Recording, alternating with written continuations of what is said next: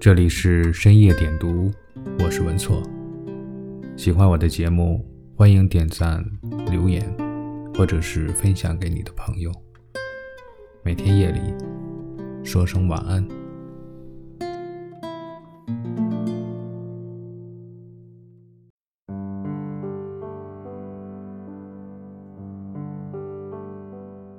你身边有没有这样的人？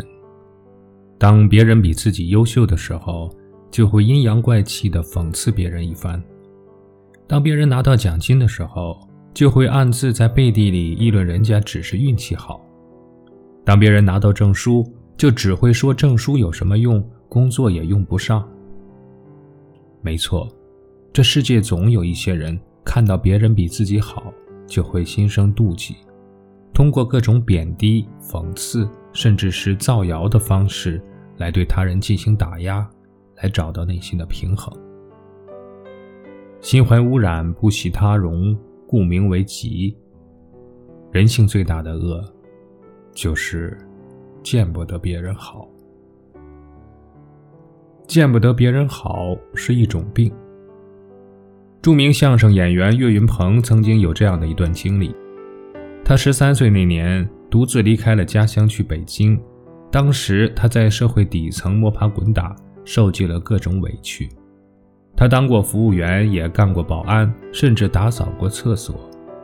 在餐厅做服务员期间，他遇到了生命中的伯乐郭德纲。后期加上努力和勤奋，最终取得了成功。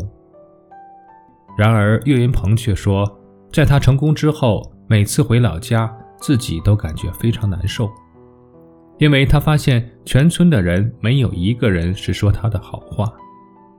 每次一提到岳云鹏，村民们都会露出不屑的表情，甚至有时候还会讽刺地说：“我们都不爱他，不过就是运气好，遇贵人。其实他也没有什么实力。”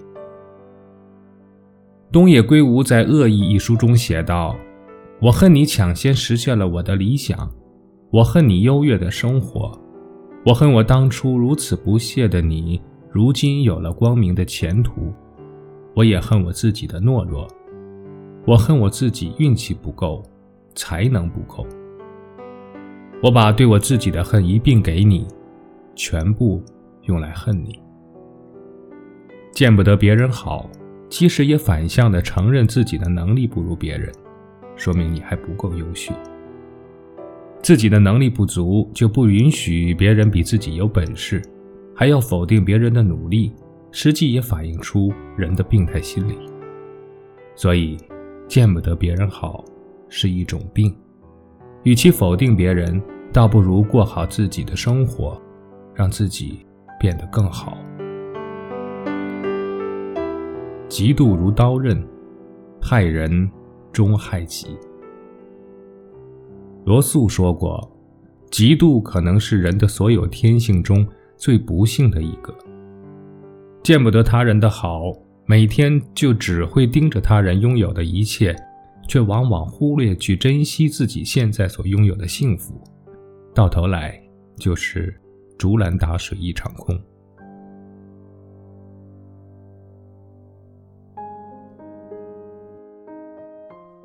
在知乎上看到一个历史故事，在清朝雍正年间，有个白太官，是当时八大武术家之一。成亲后，因故便离家出走多年，一直在江湖流浪。有次流浪多年的他在回家途中，刚好遇到一个小孩正在对着石头练功，每个动作的力度还有准确度都做得非常到位。白太光看到后心想：这孩子小小年纪就这么了得，那将来长大不久就会赢过我。在嫉妒心的强烈推动下。他竟出手把孩子给打死了。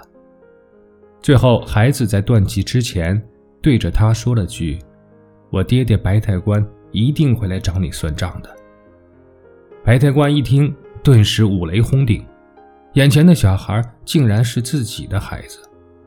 当他后悔的时候，已经来不及了。东汉著名隐士严光说：“嫉妒者，亡躯之害也。”任何人都可以变得狠毒，只要你尝试过什么叫嫉妒。一个人的嫉妒心是无穷无尽的，嫉妒会使得人性失去理智，用报复来换取自身利益，认为是聪明的决定，殊不知聪明反被聪明误，害人终害己。成全别人也是成全自己。孔子曰：“君子成人之美，不成人之恶；小人反是。”层次越高、格局越大的人，就越懂得善待自己和他人的不同高度。网上看到一个真实的故事：一位主管招进了一位非常能干的销售员，这位销售员的业绩做得非常漂亮，而且各方面的能力也非常强，在公司的风头非常猛。在这种情形下，有人提醒他说：“尽快将这位员工赶走，不然主管位置说不定哪一天就是他的。”主管听完之后若有所思。有天，主管召集全体员工开大会，大家都议论纷纷，猜测可能是要辞退这位销售员。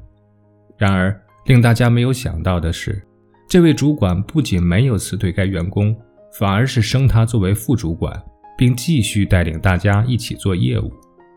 后来，这位主管的位置确实被这位销售员给取代了，而这位主管。却成了公司的销售总经理。鲁迅曾言：“真的猛士敢于直面惨淡的人生。”同样，真正的智者敢于直面不及自己的人过得好。当遇到不及你优秀的人时，放下排挤和偏见，实现共同进步，这才是智慧之举。管子说：“得人之道，莫如利之。”与其花心思去妒忌他人，还不如花时间多去了解他人的努力和过人之处，从他人的成功中汲取经验，然后让自己快速进步。这样做不仅成全了别人，也成全了自己。有句老话说得好：“优秀的人互相抬，愚蠢的人互相踩。”所以。到了最后，你会发现，优秀的人身边都是优秀的人，小人身边也尽是小人。每个人都有自己不同的一面，也有自己不同的高度。放下自己的傲慢和偏见，放下自己的妒忌之心，用和善的态度对待自己和他人。与其花时间在妒忌别人上，不如放下执念，用平和的心去对待一切。让自己变得更好。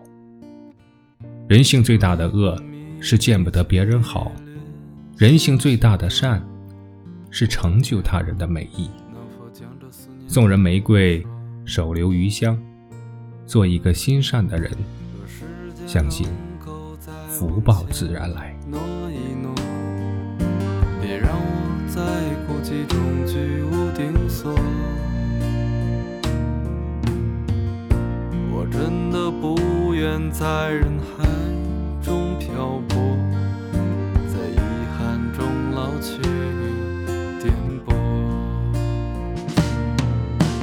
北方的姑娘，你生活却如常，可还曾记得我那时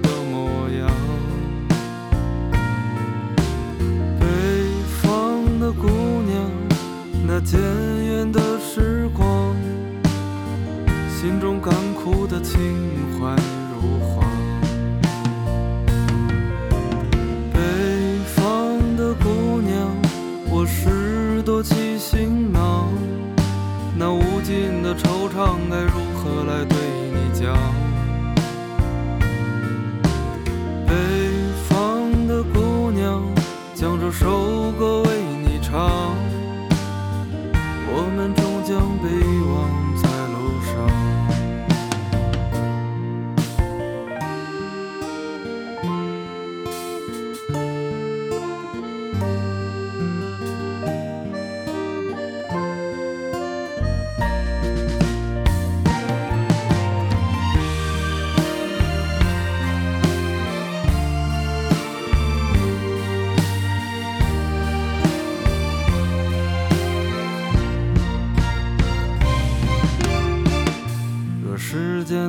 能够再往前挪一挪，别让我在孤寂中居无定所。我真的不愿在人海中漂泊，在遗憾中老去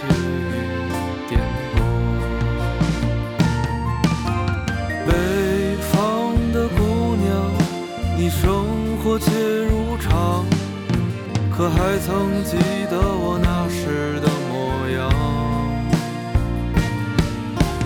北方的姑娘，那渐远的时光，心中干枯的情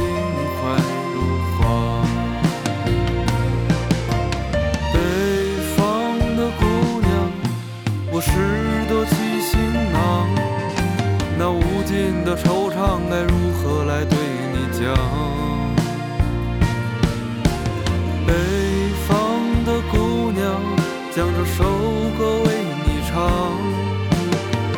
我们终将被遗忘在路。